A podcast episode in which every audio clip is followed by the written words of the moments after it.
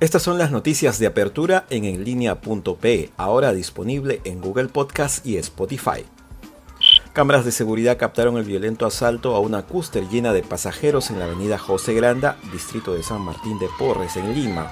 En el video se observa la ferocidad con la que actuaron delincuentes que serían extranjeros. La Universidad Peruana Los Andes, la más importante de la zona centro del Perú, obtuvo licencia institucional de la Superintendencia Nacional de Educación Superior Universitaria SUNEDU. Murió el pasajero baleado en el rostro por delincuentes tras resistirse a ser asaltado en un bus en San Juan de Miraflores a plena luz del día. La víctima fue identificada como Juan Quesada Tiburcio.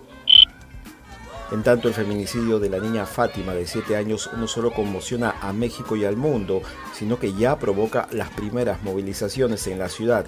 Feministas marcharon a Palacio Nacional para exigir atención a casos de feminicidio.